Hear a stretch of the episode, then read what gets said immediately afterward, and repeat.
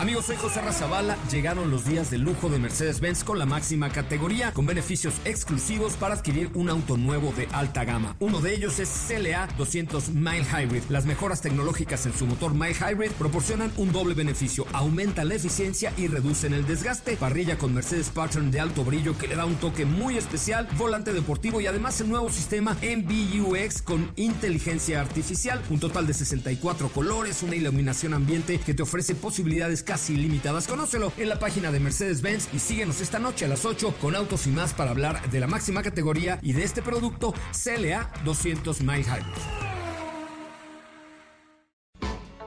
MBS Radio y el Dr. Zagal han dispuesto una generosa y elegante mesa para celebrar este banquete. ¡Pasen! Y sean bienvenidos a degustar los manjares de este menú, especialmente seleccionado para los paladares más exigentes. Esperamos que esta experiencia cultural les deje buen sabor de boca, aquí en MBS 102.5.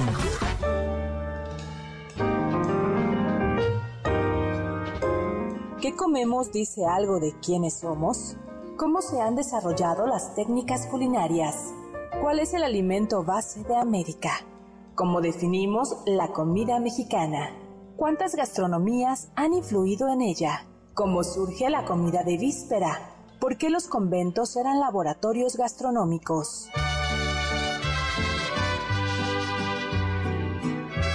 Hoy hablaremos de chiles y salsas, tortillas y tamales, atoles y aguas frescas, canela y vainilla, jitomates y limones, casos, comales y más sobre la historia de la comida mexicana.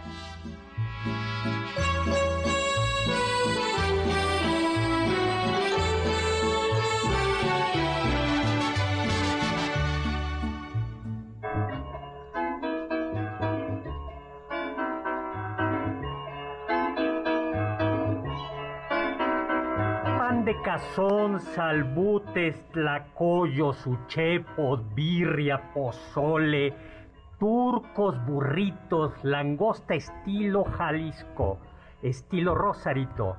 Hoy, amigos y amigas, vamos a hacer un sorprendente recorrido por la comida mexicana.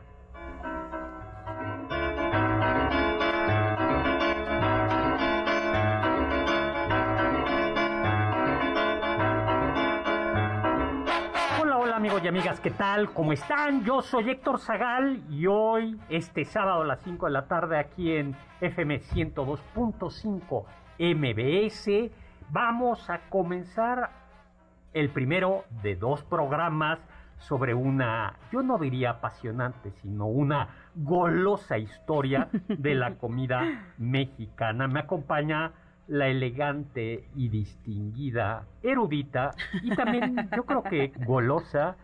Totalmente. Carla Aguilar. Hola Carlita, ¿cómo estás? Muy bien, doctor, con el agua, con el agua, con la boca hecha agua. Oye, sí, nos hemos confundido. Yo dije langosta estilo Jalisco. No, es pozole estilo Jalisco y langosta estilo Rosarito, que también hoy por hoy con los medios de comunicación, con los transportes, se puede comer mariscos en prácticamente en donde sea, doctor. Donde, donde sea. La Pues, gula nos está nublando un poco la razón, yo ay, creo. Bueno, pues sí. Estamos en vivo. Un saludo a Alex Caffi que ya nos está escuchando, Marco Antonio Oficial. Eh, vi- vivo Muchísimos saludos. eh, a Fabián eh, Ortega por ahí. Y estamos en el 5166125 y también en mi Twitter, arroba hzagal, zagal con Z. ¿Y cuál es tu Twitter, Carla? A mí me pueden encontrar como arroba carlapaola-ab.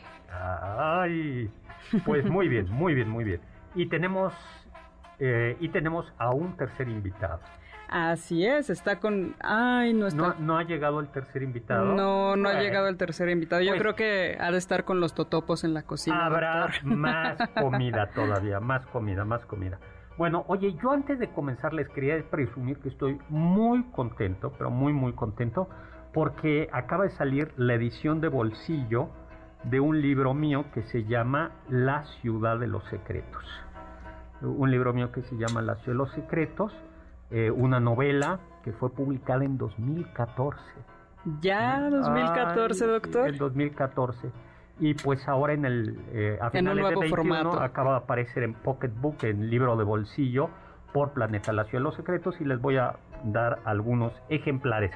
Pues, Buenísimo, pues doctor. Yo no pude soltar la novela una vez que la empecé. Ay, gracias, Carla. Y además se habla de mucho, se, se habla de comida. y- Así es, doctor. Pues la gastronomía forma parte de la cultura, ¿no? Creencias, eh, la cultura son esas creencias, esas explicaciones compartidas, valores, criterios de juicios moral, normas de comportamiento, símbolos, lenguaje, tecnología, todo es cultura. Y la identidad gastronómica es una parte importante de la identidad cultural y de la identidad personal. Y vamos a comenzar con el psicoanálisis al aire. Carla, A ver, doctor. identidad personal, ¿qué te define a ti en la comida? A ver, ¿cómo, qué, ¿cómo te gusta comer? ¿O qué te gusta comer? ¿Qué me ¿Cómo- gusta comer? A ver, un poquito de mi identidad gastronómica. Me gustan mucho los sabores fuertes. O sea, los quesos añejos Ah, realmente me bien. encantan. Lo, lo salado mezclado con lo dulce también me gusta muchísimo. Y me gusta comer es- es- escuchando música, con una muy buena plática, o voy a decirlo, si soy de aquellas que puede comer viendo una serie, por Ah, ejemplo. Muy bien, yo puedo comer leyendo. Me gusta comer ¿sí? acompañado siempre, Ujú. Eh, acompañado, pero también puedo comer perfectamente solo y leyendo. Ah, O sea, interesante. un libro, doctor. una novela, un periódico y, y- y leer. En cambio, escuchar música y comer, digo, sí puedo tenerla de fondo, pero, pero, pero yo creo que no. Y yo creo que si la comida es muy buena, a lo mejor puedo incluso solo comer y concentrarme en la comida. Ah, eso es interesante, que ningún otro sentido esté utilizándose, ¿no? Sí, bueno, aunque ahí se utiliza, aunque en realidad en la comida interviene el gusto, el olfato, ahora con, con que con, con Sí, con estos síntomas del COVID, que Sí. se pierde el olfato, el, gusto. gusto son, pero también la vista. Uh, claro, doctor. La vista es, es, es fundamental y hay que decir que incluso el taco, digo el taco, el tacto, eh, pero ya lo dije, el tacto, porque cuando tomas, por ejemplo, un taco Claro. de pastor, hay un cierto placercillo Sí, sí, sí. en el tomar esa tortilla y si Desde el doblarla, desde ¿no? el Cómo la doblas y la acercas a tu boca, O una claro. torta. Hoy comí una torta, me llevaron mi hermana unas tortas de Toluca, de ahí de los portales, que son buenísimas. Qué rico, Y ese doctor. pan, esa, esa, esa telera que no debe crujir. ¿no? Eh, sino se aplasta, es, es, pues sí, Tienes razón, to- todos los sentidos están involucrados en la comida. ¿no? Cuando fríes algo y se oye el... claro, justo No. eso iba a decir, doctor.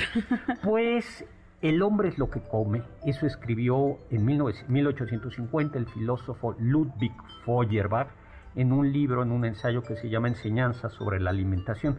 Y la verdad es que esta idea de Feuerbach, escritor revolucionario, materialista, un antecedente de Carlos Marx, pues yo creo que merece una discusión más amplia y no vamos a entrar en ella, pero sí me quedo con un aspecto de su tesis. La comida es un rasgo esencial de, eh, es de la identidad personal y de la identidad de un pueblo. No podemos comprender cabalmente a una persona ni a un pueblo si no comprendemos lo que come. Así es. Y es que como decíamos al inicio, ¿no, doctor? En lo que comemos no nada más están los ingredientes, sino el hecho de quién lo preparó, la preparación. Yo, por ejemplo, pienso en la comida de mi mamá y es totalmente distinta a la de un restaurante simplemente por el hecho de que fue hecho con las manos de mi madre. Oye, me parece que ya está nuestro invitado. A ver, adelante, ¿se puede sentar a la mesa, por favor? Eh, sí, muchas gracias. Eh, Pase, pase. Oye, Gracias, disculpe, permiso, permiso, permiso. ¿cómo estás, Uriel? Bien, doctor, ¿usted qué tal? Bien, Feliz año, no nos habíamos saludado. año. Ay, ya sé, doctor. Bueno, pues muy bien, pero estás bienvenido a la mesa. Rápidamente. Gracias, gracias. ¿Cuál es tu platillo mexicano favorito? Híjole, doctor, tengo muchísimos. Me gusta, No. por ejemplo, el frijol con puerco, me gusta Ah, pero la ver, pre- variante de la tortilla de los chilaquiles. A ver, pero pregunta. Lo comes con arroz, ¿verdad? ¿Qué cosa? El, el frijol con puerco. No. Y eso quiere decir eh, eh, que es frijol con puerco chilango. Que es muy sabroso. Mm. Pues es la receta de la familia campechana de mi mamá. No, ah, entonces, me tengo que replegar. Ah, pero entonces el yuca, me tengo que replegar, bien jugado. Bueno, porque no, el, el, el que yo he probado siempre en Mérida. ¿Lleva arroz? Lleva arroz. Mm. Oye, bueno, frijol con puerco. Luego, Sí, está la variante de, de la tortilla que son los chilaquiles, doctor. En cualquier presentación, uff, me encanta. pues. Totalmente de acuerdo. Híjole. Pero también las lentejas que prepara mi mamá, uff, doctor, uff, Bueno, pues, delicioso. como dicen, la mejor comi- el mejor pozole, el mejor pastel es el que sí- es el que prepara tu mamá o Exactamente. tu abuela, ¿no? Eso tiene Sí. que ver con con Que eh, justo es lo que decimos, ¿no? O sea, cómo la comida va más allá de los ingredientes y de aquello, o sea, lo que lo que metes en tu boca no es nada más eh, la parte material, sino todo lo que hay detrás. come recuerdos, ¿no? Exacto, comer Exacto. recuerdos, comer parte de, de la familia, todo depende también del ambiente donde estés. Justo yo me preguntaba si a veces es, es un juicio objetivo decir la comida mexicana es la más rica del mundo. No, la comida mexicana, la comida más rica de todo, de, de la, la comida más rica es la del pueblo de donde uno es. Exactamente. Exacto, Opino lo mismo, doctor. Es que- es de que- donde viene. Sí, es que uno come, ya se acordarán ustedes de la novela Marcel Proust, A la búsqueda del tiempo perdido, Claro. eh, y hay un, un momento, la escena famosa, donde el personaje muerde una magdalena, que se está en México no es tan común, Ujú. es más de pastelería francesa, es este panecito como redondito, como ovalado, Sí. y entonces cuando come eso, al, al autor o al narrador le detona una serie de recuerdos, justo la búsqueda del tiempo perdido.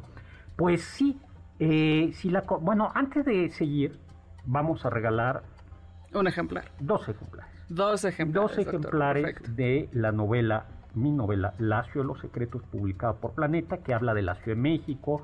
Es una novela de policías, es una novela eh, que va sucediendo en 1959, mm, intriga, hay mucha comida. Además, después del año nuevo. Sí, después del Año Nuevo. Casi por estas fechas. y que además termina en un restaurante. El último capítulo, el 27, termina en el restaurante, en un restaurante de la Ciudad de México, en San Ángel.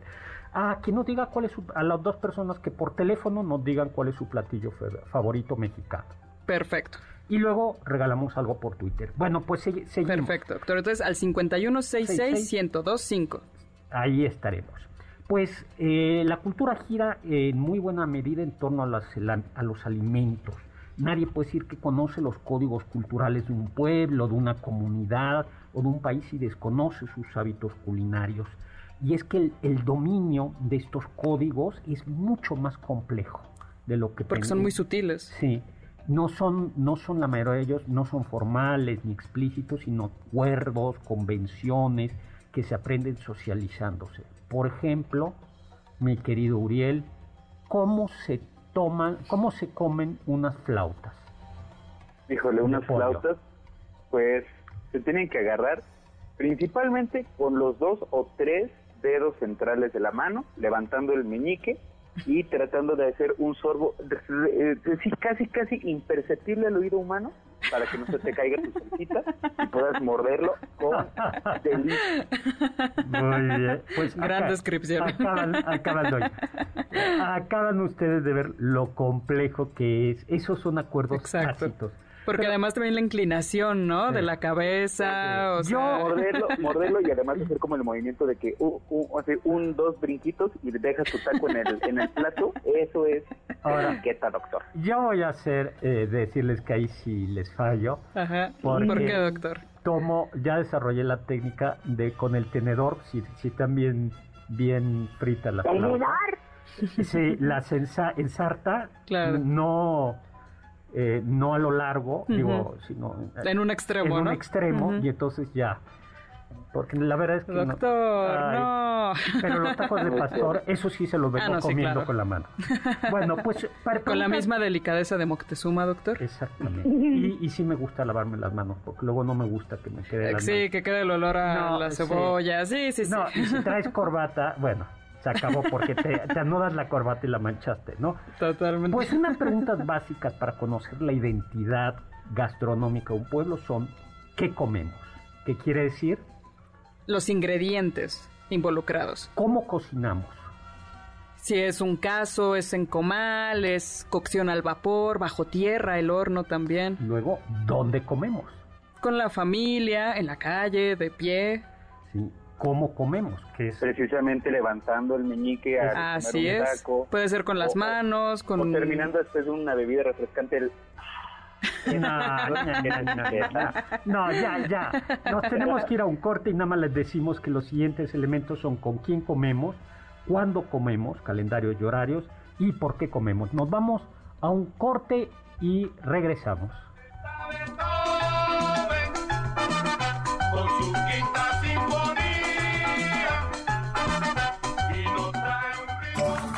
Del diccionario del doctor Zagal. La palabra mole viene del náhuatl moli o muli, que significa salsa, caldo espeso o guisado.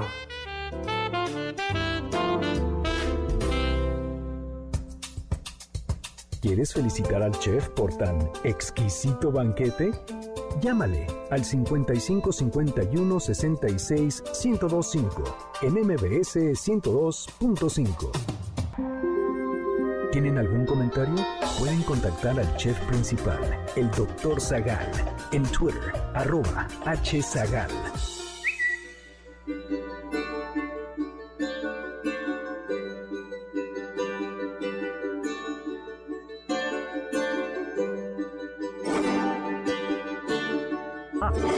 Hola, soy Héctor Zagal y estamos ya de regreso en este banquete, que es un banquete no solo cultural, sino hoy sí gastronómico, acompañada de la elegante y distinguida y golosa eh, Carla Aguilar. De, Hola, doctor. Eh, estamos también acompañados de eh, Uriel Galicia, el, el máster de los tacos, ¿no? el máster máster, de, de, los tacos. Y, y yo, que soy aquí el chef que estoy para servirles a ustedes. Y estábamos como hablando un poco del análisis, así como de el marco teórico de la comida mexicana. Pero hablar de, eh, ah bueno, vamos regalando, entonces creo que ya tenemos... El... Ya tenemos un ganador, doctor, de los dos libros que dimos por teléfono, la novela La ciudad de los secretos. Felicidades a Juan Carlos Núñez Domínguez de Ciudad de México que nos dice su platillo favorito son los chiles en nogada. Oh, gran elección. Gran elección, muy buena. Pues vamos a regalar dos ejemplares más de La Ciudad de los Secretos a quien por Twitter nos ponga una foto suya. ¿Comiendo tacos? Comiendo un taco. No, no, no nos ponga eh, o simplemente la foto de su, de su platillo favorito. Exactamente. La imagen de su platillo favorito en Twitter. Y damos los saludos a Rosa Montaño que nos está escuchando desde Querétaro. Verónica Farías, gracias Verónica, ¿no? Eh, luego dice... Muchos saludos. ¿Cuál es? ¿Ya tenemos ganador? Ya tenemos el otro ganador vía telefónica. Felicidades a María del Carmen Cruz. También chiles en nogada y el mole de su mamá. Ok. Muy bonita Juan Carlos Núñez fue quien se ganó el libro, ¿verdad? Sí, doctor. O me pide que se lo dedique, sí te lo voy a dedicar. Juan Carlos Núñez, este es tu nombre. Alejandra Morales, eh, su comida favorita es la sopa de fideos casera, muy bueno. Oye, pero, que le, pero a ver, pónganle foto. sí, tiene que ser, foto. ¿eh? Sí, sí, sí. No, no, importa si no es exactamente esa, pero la imagen del platillo favorito. Este, luego, Fernando se dio cuenta lo de eh, langosta estilo Jalisco. Dice, ¿podemos creerle a Héctor Juárez cuando decía pescado fresco de la Jusco? No, eran opciones fresco de la Jusco. Sí, se me, me está escuchando desde Oaxaca, ya no me lo digas. Pero me corregí después en, el, en el... Eh, después Ese sí fue el inconsciente gastronómico. Pues hablar de la gastronomía mexicana en realidad es una generalización que exige muchos matices el queso relleno de Yucatán, por ejemplo, poco tiene que ver con la langosta estilo Rosarito de Baja California. Y yo creo que un extranjero pensaría, eh, no, difícilmente pensaría que la sopa de guía de Oaxaca, que es propia de la época de lluvias en la ciudad de Oaxaca y algunas partes de ahí, es un platillo del mismo país que los turcos de Nuevo León. ¿Tú los has probado? No, doctor, y cada que hacemos programas sobre comida simplemente pienso en quiero viajar y probar comida de todos los estados. no los he probado. Empanadas de carne con azúcar perfumada, con canela, clavo y anís. Ay, qué rico, doctor. Justo creo que eso iría muy bien con el gusto que tengo por los platillos salados y al mismo tiempo con este toque dulce que además creo que tiene un, resabio medieval, ¿no? Porque justo la gastronomía medieval mezclaba mucho esos sabores. Los turcos fueron llevados, ya platicaremos de ellos, son una comida fusión libanesa, pero justo la comida libanesa, eh, o esta antigua libanesa, tiene estos, estos detalles de contrastes. Pero pensemos eso, lo que decíamos, unos uchepos. ¿Tú has probado los uchepos, mi querido Uriel? No, doctor, no tengo el placer. Híjole, son buenísimos. Pues unos uchepos de Michoacán, confeccionados con elote tierno, pues son muy distantes del maravilloso pipián verde de Puebla, que se hace con semilla de calabazas y que no es lo mismo que el mole de verde de la Ciudad de México. Y las comparaciones podrían seguir casi al infinito, los tamales norteños sazonados, las quesadillas de Cuitlacoche, la longaniza de Valladolid, el pozole de Jalisco, las carnitas de Quiroga, el manchamanteles poblano, el aguachile de Sinaloa, el pejalagarto, las brasas de Tabasco, pues no, las qué maravilla. no, la, las muchas, sí, se le dice esquite o elote en vaso, el, elote en vaso. no, dile a él, conservemos, eh, Uriel acaba de hacer pedazos. ¿Sabes que esquite es una palabra náhuatl? Y que justo designaba... Pero, se lo conoce en otros estados como el vaso o de distintos nombres al esquite, doctor. Y también es una diferencia cultural. No, pero los invitamos justamente a utilizar esta palabra tan bonita, ¿no? Que viene del náhuatl. Que viene del náhuatl. Sí, claro. Bueno, las muchas tradiciones culturales de nuestro país se ponen de manifiesto eh, en un extraordinario mosaico gastronómico. Hay que recordar que en México se hablan más de 68 lenguas de pueblos originarios, además del español, cada lengua es una cultura, una manera distinta de comer, pues no sé, piensen en la salsa de Atapacua o Atapacúa, de los purépechas, que es una salsa espesa de maíz con chile verde y tomate, y cómo contrasta con el pozol, que es esa bebida fría hecha de maíz y cacao ligeramente fermentado, que se consume en Tabasco y en Chiapas. Ahora bien, hablemos en este programa de gastronomía prehispánica. Juega y dejamos el y, a, ver si llegamos a la colonia. A ver, ¿cuáles son los ingredientes básicos? Yo creo que es no es no así como en la dieta mediterránea es el olivo, la vid y el trigo. En aquí no es una triada, sino son cuatro ingredientes. Una tetralogía gastronómica. A saber, el maíz, la calabaza, frijol y chile. Y, claro, entre, bueno, ya tenemos ganador y ahorita les platicamos a ver cómo quedó esto. Eh, pues el primero que nos mandó fue Alejandra Morales. Tejocotes en almíbar de piloncillo. Ay, qué, rico. Bueno, ya, ya ganaste. Entonces, Alejandra, te sigo ponme un mensaje directo con tu nombre completo y un número telefónico. telefónico y nos comunicamos contigo. Y Verónica Farías. Hola Verónica, qué gusto escucharte. Eh, eh, eh, Verónica, tengo el gusto de trabajar con ella en una, una, una tesis. Pues dice los chiles rellenos de carne cebrada, poblanos. Uy, qué, delicia. Pues ya también te ganaste un ejemplar de la ciudad de los secretos pues pone, si quieres, eh, tenemos una cita el próximo, académica el próximo martes, pues nos ponemos de acuerdo de cómo recoger eh, el libro. El libro y, Alejandra, pues ya está, ya los dos ganadores, ¿no? El Chile, pues entre los mexicanos mexicas era tan importante que había una diosa hermana de Tlaloc a la que se relacionaba con este alimento. Eso lo cuento Pablo Alarcón y yo en el Gabinete Curiosidades del doctor Zagal. Y el nombre eh, quería decir en náhuatl, tradució al náhuatl, su nombre era Respetable Señorita del Chilito Rojo. Qué bonito título, doctor. Era Tlatlawiki Sihuatl Istli Sintli. Istli Sintli. Respetable señorita del chilito roja. Pero también se comían hojas en el mundo prehispánico. A ver, Uri, el examen gastronómico, ¿qué hojas eh, del prehispánico comía, se comía en Mesoamérica? Bueno, no solo en Mesoamérica, porque recuerden que lo que hoy es México incluía parte de, incluye Aridoamérica, Claro. Oasis América y Mesoamérica. De eso podemos platicar en otro. A ver qué hojas. El papaloquelite, verdolaga, alga de texcoco, guasontle, romerito, la chaya. Sí, y los También guauzontles, la verdolaga, ¿no? La, la, verdolaga. Uy, El yo quiero papalo- verdolaga. ¿a, a ti te gusta el papalo, papaloquelite? Mm, a lo mejor sí, doctor, no sé. ¿No lo has, no pro-. ¿No lo has probado?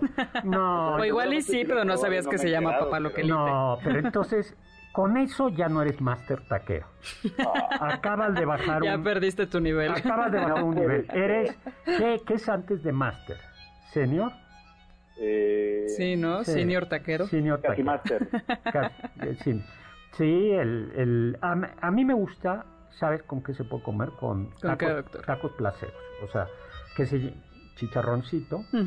Y una hojita de, De Y también en las semitas. Bueno, pero esto, eso qué ya rico. es comida más mestiza, ¿no?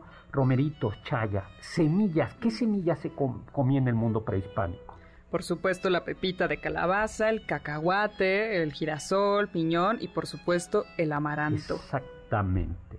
Y de las vainas, El- la Ejote. vainilla, por supuesto. sí, ¿qué otra? Lejote, doctor. El ejote, por supuesto. El guamuchil. Guaje. El guaje, el guamuchil. Y la reina de las, de las, de las vainas. La perfumada y encantadora vainilla. Mm, Ay, que se, que, que, eh, que se comía, ¿no? Eh, Gilberto nos dice que de tantas cosas sabrosas ya se antojaron. Luego estaba el, ca- eh, estaba el cacao, que nos tenemos que ir a un corte, pero les puedo decir que era muy caro y que solo los príncipes lo podían comer, servido en jícara- jícaras laqueadas, vasos de oro con roderos de piel de tigre y se utilizaban espátulas de carey y concha para la espuma y cucharillas de plata y oro. Así de importante era el cacao en el mundo prehispánico. Regresamos de un corte.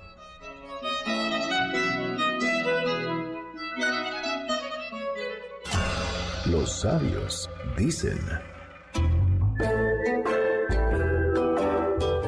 Dime lo que comes y te diré quién eres. Riyad Savaron, la fisiología del gusto.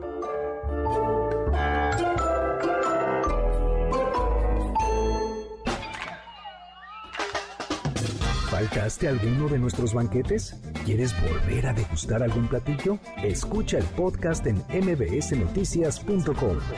mbs 102.5. ¿Quieres contactar a los ayudantes del chef? Puedes escribirles en Twitter, arroba Carla Paola-AB, Pablo Alarcón, arroba Pablo Alar, Héctor Tapia, arroba Toy Tapia.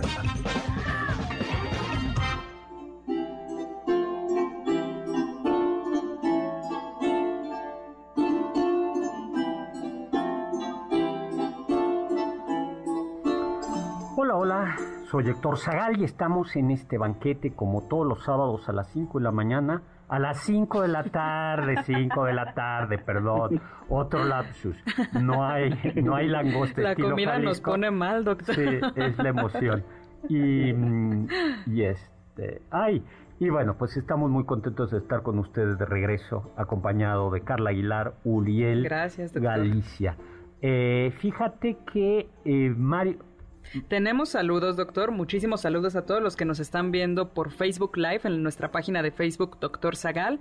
Saludos a Jaime Alberto Tobar, que nos dice que justo iba terminando de comer y de escucharlo ya le dio hambre otra vez. Ay, es Jaime válido. Fue mi totalmente alumno, válido. fui, fui hace algunos años. Un Ah, saludo, Jaime. Muchos saludos. Tenemos pendiente una comida, mi querido Jaime. Me había pues dicho. ahí está. Ahí ya está. al aire, ahí está Ahí la está. cita. No, pero el problema fui yo, no él, no. No, Ah, es, no es que no ok. haya cumplido él, yo fui el que quedé de reportarme y se nos atravesó el virus. Pues ya quedó, doctor, en vivo. También muchos saludos a Lalo Kenobi, que un gusto de escucharnos. Helios Rodríguez, que le envía un fuerte abrazo desde la ciudad de Las Palmeras. Muchísimos saludos. María Conchita Mendieta, que nos está Saludos a acompañando Helio, en este lo conozco banquete. desde hace muchos años. Ah, perfecto. Muchos saludos. Y también muchos saludos a Lu Serrano. Pues mira, em, se comía, seguimos hablando, ¿no? De los del, De del los ingredientes, de los ¿no? Desde la ingredientes. primera parte de la identidad gastronómica. Se, se tomaba el, el cacao, luego, eh, y había una, y se, y, y se aromatizaba a veces eh, el cacao con una flor que se llama flor de cacao. Que O no- rosita de o cacao, rosita ¿no? de cacao, que ojo, no es que sea la rosa de la planta del cacao, sino es otra rosa. Así es. Y también se le podía añadir ceniza de huesitos de mamey. De mamey. ¿No? Es que qué exquisitas, ¿no, doctor? Las preparaciones. Sí. Verdaderamente. Era el tejate, ¿no? Que era, eh, esa era la, la bebida. La era- bebida que se ponía con la rosita de cacao y el hueso de mamey. Exactamente. Pozol, que ya platicamos, que era es a base de cacao, maíz y que se le podía tomar con cacao. Pero ¿qué frutos? A ver, ¿qué otros frutos se comía en estas tierras, mi querido Uriel? A ver. El jitomate, doctor. frutos, el jitomate. A mí me gusta por eso decirle jitomate, aunque por influencia de Estados Unidos le decimos tomate. Sí, sí, sí, sí, Eh, pero no, no ay, perdamos, por favor, el Sí, nombre de por- jitomate. porque en realidad era jitomate era el rojo y el tomate era Sí, el porque verde. luego también dicen como tomate rojo. No. No, Jitomate. es jitomate. A mí me gusta decirle Jitomate. jitomate y tomate verde al otro, ¿no? Claro. Chayote, ¿no? El aguacate, doctor. El aguacate. ¿Tú sabes de dónde viene, el, cuál es la etimología de aguacate? tengo, tengo la idea de lo que es. Sin embargo, he escuchado otras versiones y prefiero evitar la versión que yo conozco. Entonces, dígamela usted. Sí, esa es la buena. Esa es la buena. No, sí, a ver, U- prefiero- a ver, Uriel. que la diga usted. A ver, no dila tú, por favor.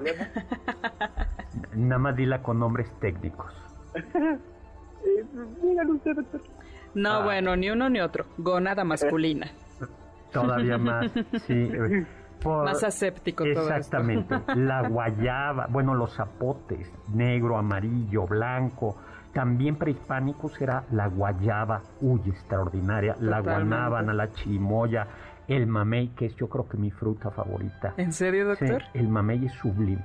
Uy, Sublime. la tuna, doctor. Ay, la no pitaya, La el tuna, cocote, la tuna, en todas sus variedades. Una de ellas es el choconostle, Choconostle.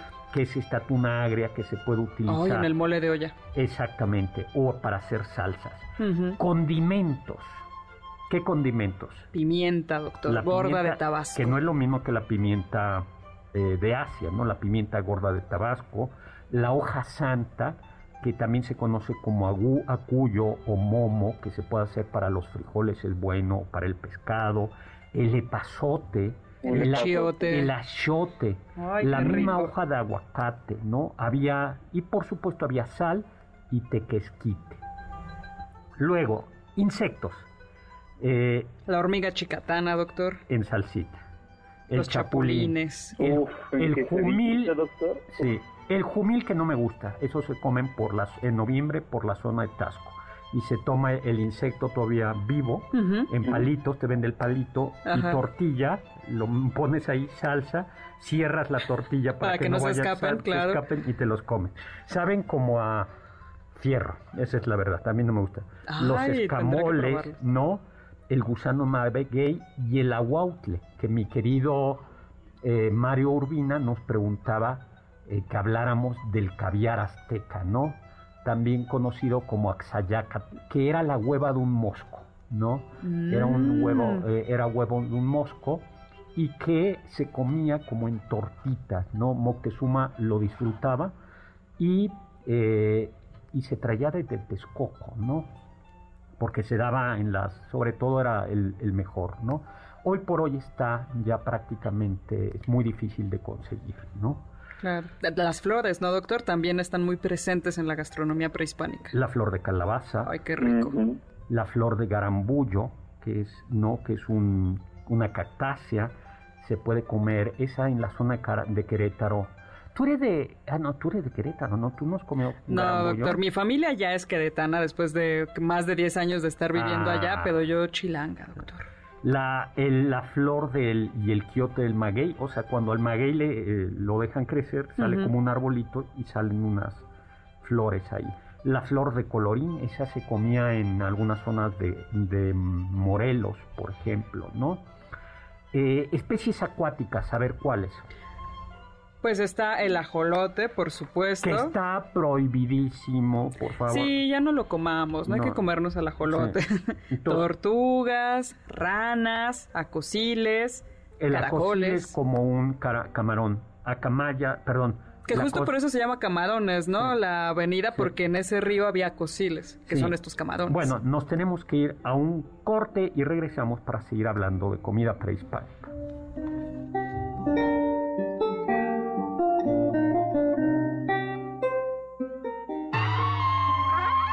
Escuché que...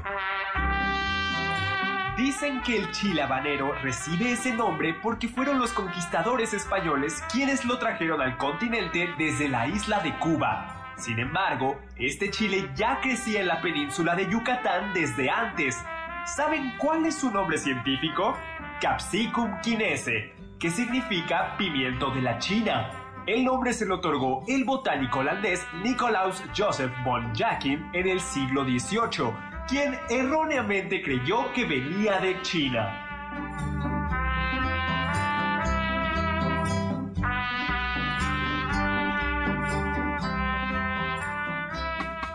Ponte en contacto con nosotros en nuestra página de Facebook, Doctor Zagal.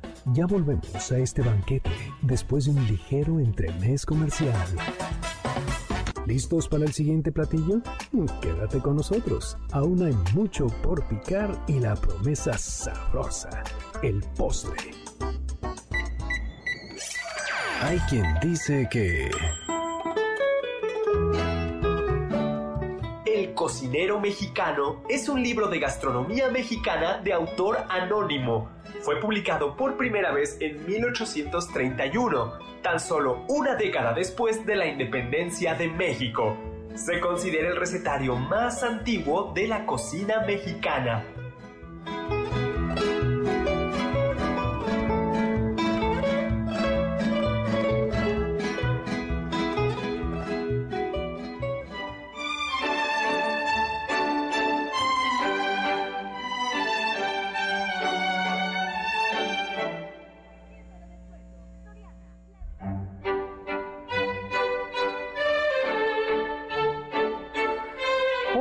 Estamos de regreso. Soy Héctor Zagal en este suculento banquete donde estamos hablando de historia de la comida mexicana, gastronomía mexicana. Yo iba a decir que era parte 1 y parte 2, pero yo creo que va a ser parte 1, parte 2 y parte 3. Sí, doctor. díganos si, si quieren que sea parte 1, parte 2 y parte 3 o si quieren que sean solo dos, dos programas, ¿no?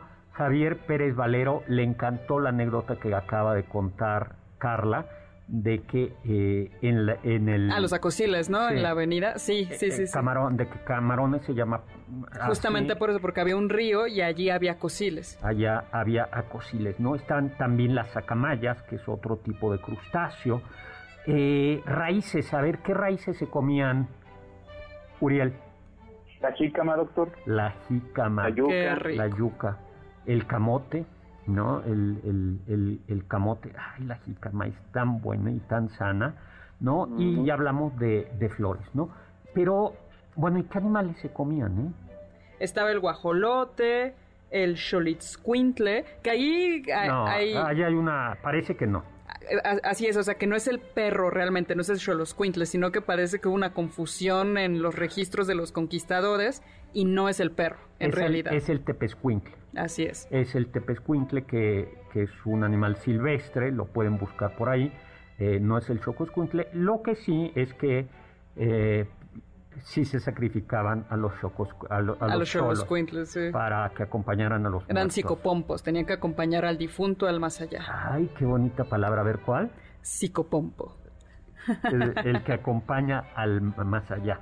Bueno, pues la técnica del maíz, que Eh, ya platicamos alguna vez de la técnica del maíz, ¿no? Me parece que sí, doctor. Pero lo cuento, ¿no? Que es la nixtamalización, que eh, esa es mucho más antigua que los mexicas, muy, muy, muy antigua. Y el, el procedimiento es, eh, lo, esencial es que el maíz se remoja en una solución de cal, eh, se cuece, ¿sí? se muele, y eso activa, le consigue que, mm, que mm, pueda aprovecharse mucho, mucho más y que eh, eh, y sea más fácil de digerir, pero sobre todo las vitaminas por ejemplo tiene vitamina B.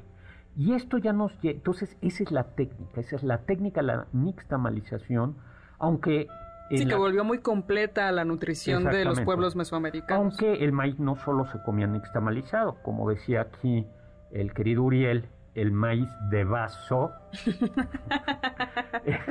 yo no digo elote, en vaso, pero yo escuché que algunos amigos del norte dicen elote en vaso. Ah, bueno, pues yo no pero por qué. los invitamos a decir esquites. Eh, bueno, los esquites no, están nixtamalizados. Claro. Por ejemplo, ¿no? Algunos tamales también son hechos con elote tierno. Sí, algunos, ¿no? El atole originalmente, se, el buen atole debe de llevar masa nixtamalizada, por ejemplo, ¿no? Bueno, y luego los instrumentos, el metate, esa plancha rectangular para moler el maíz, ¿no? Con el metlapile, que es el rodillo. Y que era una faena muy, muy dura porque las mujeres se tenían que levantar temprano, moler el, eh, moler el metate en el, el, el maíz en el metate. El maíz en el metate y luego echar las tortillas o los tamales o el atole. Ah, claro, porque las tortillas siempre eran frescas. Sí. O sea, recién hechecitas. se podían comer duras ya en totopos, pero digamos que, que no era lo, lo, ordinario. Y esto, pues sí, hacía que, que, la, que la mujer tuviera que dedicar muchísimo tiempo a eso. Estaba el comal, que eran de barro, porque no, era, no se utilizaba el metal. Las ollas donde se hacían, entre otras, la cocción al vapor de los, de los tamales. Y luego venía otras técnicas de cocina, de cocina, no solo está la nixtamalización, sino la barbacoa y el pif, que son los hornos en tierra. a ver, eh, Uriel, tú eres de Campeche, ¿no?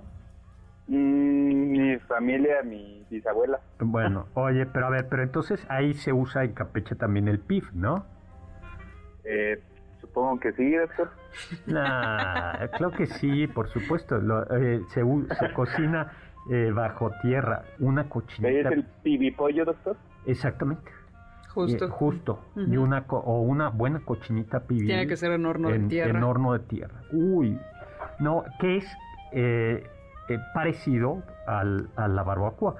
Al parecer, el molinillo también ya se utilizaba eran molidillos de madera para generar la espuma del chocolate. Sí, parece que se llamaba Aneloloni, que es este Alonso de Molina, en un diccionario de 1571 que lo define como instrumento para mecer cacao cuando lo hacen, porque hay unas representaciones en el códice florentino donde aparece la gente haciendo espuma al chocolate tomando dos jícaras y pasándolo de una a otra desde una altura considerable. Esto que le decía era tan importante, lo más, digamos, se consideraba que el, chocolate tenía que tener como al menos dos, una tercera parte de espuma. Mm, de espuma. y por eso, y la espatulita, eh, la gente rica, bueno, tomar chocolate era de gente rica, pero la espátula de carey de, o de eh, de, eh, de carey o de tortuga, de, perdón, o de nácar, se utilizaba para saborear la espuma. Ah. Oh, entonces los bigotes de espuma del chocolate han sido viejísimos.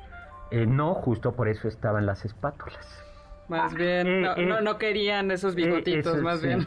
Luego, otra... Es mejor de tomar chocolate. No, esta es etiqueta de Moctezuma. Luego ya nos tenemos que ir, pero les platicamos que otra cocción, otra técnica es el michote, cocción de carne al vapor en una película que se desprende de la penca del maguey pulquero, que se llama michote. Justamente. Y luego las piedras al rojo vivo se utilizaban para cocinar. Ya se nos acabó el no, tiempo. No, doctor, todavía, todavía tenemos tiempo. no, se hacían caldos con piedras al rojo vivo. Luego los fermentados, las salsas en mm, molcajete, ¿no? En el molcajete era fundamental. Y otra era el cocido al rescoldo, ¿no? Que son, eh, eh, que son eh, sí, como todavía queda una llama entre las cenizas y esta se aprovecha para hacer diferentes platillos como los tlapiques, que son tamales pero no, no llevan masa en realidad, sino que pueden llevar pequeños peces que se envuelven con la mazorca y se dejan en este rescoldo. Yo los he visto todavía en algún, algún lugar así, que te los eh, envueltos en un hoja de maíz y los, y los hacen, ¿no? Luego en el tema del alcohol no había destilados, lo que había era fermentados. Estaba el pulque, fermentado la savia fresca de maguey, aguamiel, el tesguino.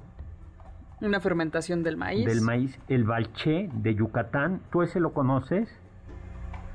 Yo no eh, lo conozco. ¿Uriel? Yo tampoco, doctor. Es que ese es de Yucatán, yo soy campechano, doctor. Ay, acaba de contestar bien.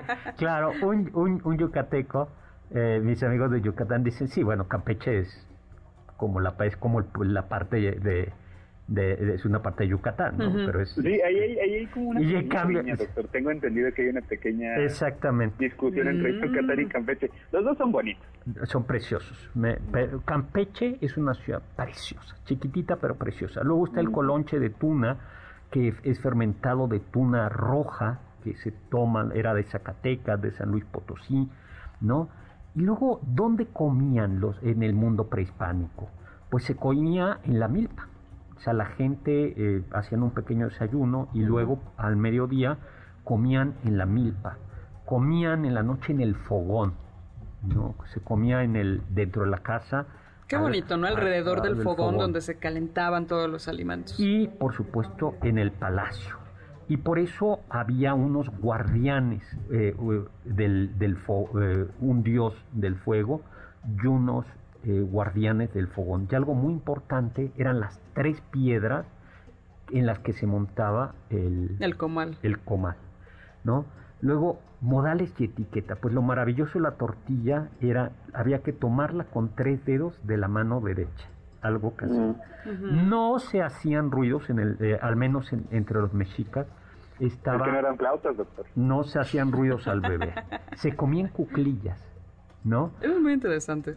Oye, eh, un saludo a todos y bendiciones de feliz año, que nos cuidemos, Sofía Segovia. Vamos a mandar gracias, muchos saludos. Unos, eh, algunos saluditos que nos han mandado. Eh, nota personal dice que en el mercado Xochimilco todavía se puede encontrar la pique en los puestos. Georgina decía que no había peor dolor que el del metate. Eh, Georgina dice, mi abuela decía que no había peor dolor que del metate si te agarraba un pecho. Ay, qué horror, Georgina, ya no, me platiques. No me había puesto a pensar en todas las peripecias de usar. Martín el Matón dice, vota porque sí sean tres partes de gastronomía. Luis Felipe Álvarez Sí, eh, que sí, que sí da para tres programas y Juan José Martín. Pues entonces nos Perfecto, entonces nos vamos con calma, doctor, para dejar la parte novohispana para un siguiente capítulo. Muy bien. Luego, eh, lo maravilloso, bueno, se comían cuclillas. A veces los señores comían como en unos taburetitos, pero lo, lo comer era, era comer en en, cuclillas, ¿no? ¿Cuándo comemos? Pues en el mundo mexica eran, y en general mesoamericano, eran los ciclos agrícolas y los calendarios religiosos. Era el tiempo de secas y el tiempo de lluvias, y también era alimentos fríos y calientes según la estación. ¿no? Ahora, ¿por qué comemos? Eh, pues a mí me gusta siempre decir eso de un mm, sibarita, gastrónomo francés, Brillant Savarin, eh, que en Fisiología del Gusto decía, los animales llenan su estómago. El hombre come. El hombre de ingenio es el único que sabe comer. Bueno, y esto se, se nota en, digo, en todas las culturas, pero en la, en la, al menos de la que tenemos muchas referencias, que es la eh, cultura mexica, pues sabemos que cómo había necesidad, la comida era necesidad y celebración. El amaranto, por ejemplo el amaranto o huautli, que es una semilla con la que se elaboran, entre otros muchos alimentos, los dulces que hoy conocemos como alegrías. Eh, se preparan hasta hoy, se preparan desde entonces de la siguiente manera. Se limpia la semilla de amaranto, se remoja durante varias horas, se escurre, se extiende el sol. Al sol se tuesta en un comal para que no se queme. Se van removiendo para que no se quemen. Sí, y se añade la miel previamente hervida con agua y espesa para, para... Para hacer una masa de la miel con el amaranto. Y lo importante es que no solo era una delicia, sino que además tenía un... Una función ritual. Con esta masa justo se hacía un soali, que era esta, esta masa de amaranto ritual con la que se hacían figurillas de divinidades. Sí, era eh, especialmente de Huitzilopochtli. Así es. Y entonces quienes participaban en el rito comían un pedazo de... De esta figura que se desmembraba y que a veces dicen que era salpicada con un poquito de sangre. Para que tuviera sabor. No, no, no, no. Para que amarrara. Para que amarrara. Para que amarrara, exactamente. No, era justo porque era como una ocasión de... Una ocasión muy especial, o sea, de ritual. De, de, de ritual, ¿no? Y esto nos lleva, nos da tiempo de hablar, yo creo que ya no, de la antropofagia. Todavía tenemos unos dos, tres A ver, cuéntalo rapidísimo para mandar saludos después. Bueno, pues Sahagún, el que eh, recoge gran parte de las costumbres de, los mexicas, nos dice que en la fiesta del segundo mes azteca, en el Tlacaxipehualistli, después de haberle sacado el corazón y después de haber echado la sangre en una jícara, la cual recibía el señor del mismo muerto, echaban el cuerpo a rodar por las gradas abajo del cu e iba a parar en una placeta abajo. De allí le tomaban unos viejos que llamaban Cuacuacuiltin y le llevaban a su calpul donde le despedazaban y le repartían para comer. Y además, según lo que nos comenta, cerrando ya la cita, es que el muslo se le enviaba a Moctezuma, porque era la parte más sabrosa, y era el guerrero que había matado al cautivo el que se llevaba el resto del cuerpo, que iba a comerse con maíz. Y esa es la referencia quizás más antigua que tenemos del pozole. Del pozole de cabeza, pero de cabeza de cautivo. De cautivo, doctor. Ahora, era un canibalismo ritual. sí, o sea, no, era cosa de todos los días, que traen un cautivo para hacerme taquitos de era, Era, era, era, un, era un algo ritual. Bueno, pues prácticamente nos tenemos que ir, Carla, muchísimas. Bueno, vamos a hablar entonces, la próxima semana vamos a hablar de la comida virreinal. Así es. ¿No?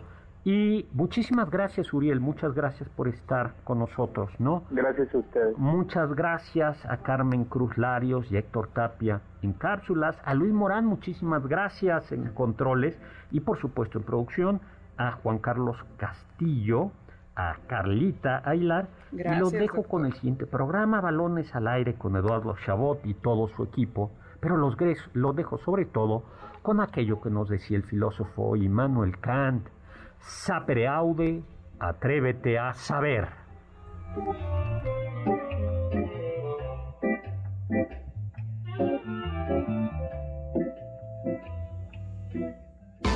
Confiamos que este banquete ha sido un deleite gourmet y cultural. Gracias por escucharnos y nos esperamos el próximo sábado con una deliciosa receta que seguro será de su agrado. NBS 52.5